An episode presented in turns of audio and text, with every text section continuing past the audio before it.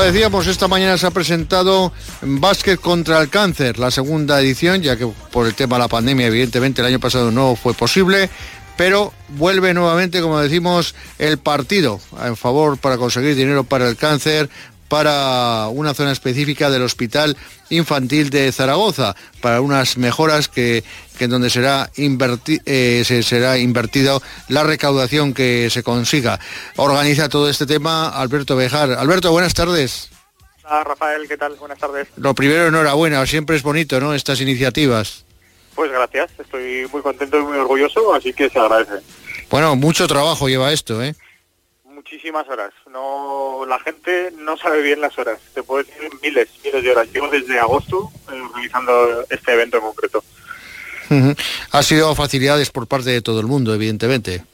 Sí, a ver, es muy bonito porque siempre te encuentras gente que te ayuda, entes que te ayudan, así que bueno, pues te vas apoyando en, esos entes, en empresas, en amigos y bueno, al final la, la gente mueve montañas cuando quiere y bueno, pues vamos conociendo gente buena por el camino.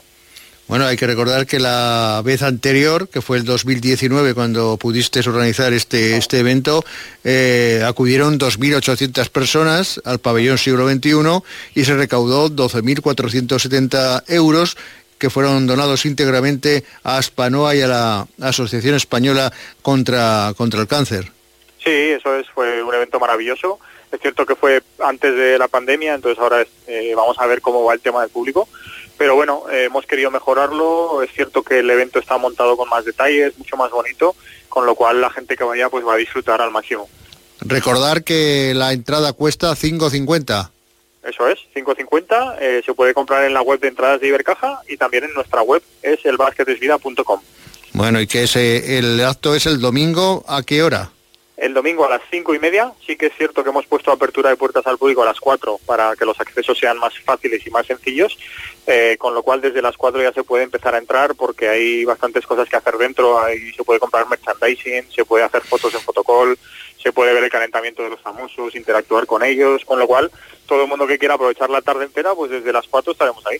Además hay que recordar de esos famosos que estabas hablando, eh, primero el alcalde de Zaragoza, Jorge Azcón, que va a estar la concejal de, bueno, esta tiene ventaja, esta fue jugadora profesional casi. Muy ¿eh? buena, muy buena. Cristina García, muy buena, muy buena. Sí, sí, sí, es cierto. Sí, sí. Y bueno, y Jorge que nos apoya mucho el alcalde, que es eh, una maravilla, lo que ayuda y lo majo que es en la cercanía y va a demostrar un poco su estilo old school, ¿eh? es baloncesto clásico. bueno, y como decimos, muchos otros famosos, cuéntanos. Pues mira, hay exjugadores, eh, viene Fran Vázquez, Diego Chorchari, viene Carol Esparcia de aquí del baloncesto a nivel local, vienen muchísimos youtuber, influencer, que son los que más atraen al público joven. Los jóvenes están deseando ver a esos youtubers. Hay actores, viene Joel Bosquet y viene María Boto, hay humoristas que viene Iñaki Urrutia, hay cantantes, el Chojín, Manu de la Cueva, bueno, eh, me dejó gente, pero hay, es una mezcla muy chula de gente de diferentes gremios que hace que sea todo más bonito. Sí, sí, pues, o sea que la gente se lo va a pasar bien. Sin duda, porque es que no solo es el partido, el partido en sí no es nada competitivo, es lúdico. De hecho, yo voy a hacer todas las trampas que me permitan los colegiados. Eh, es para hacer reír al público, que disfruten, habrá mates.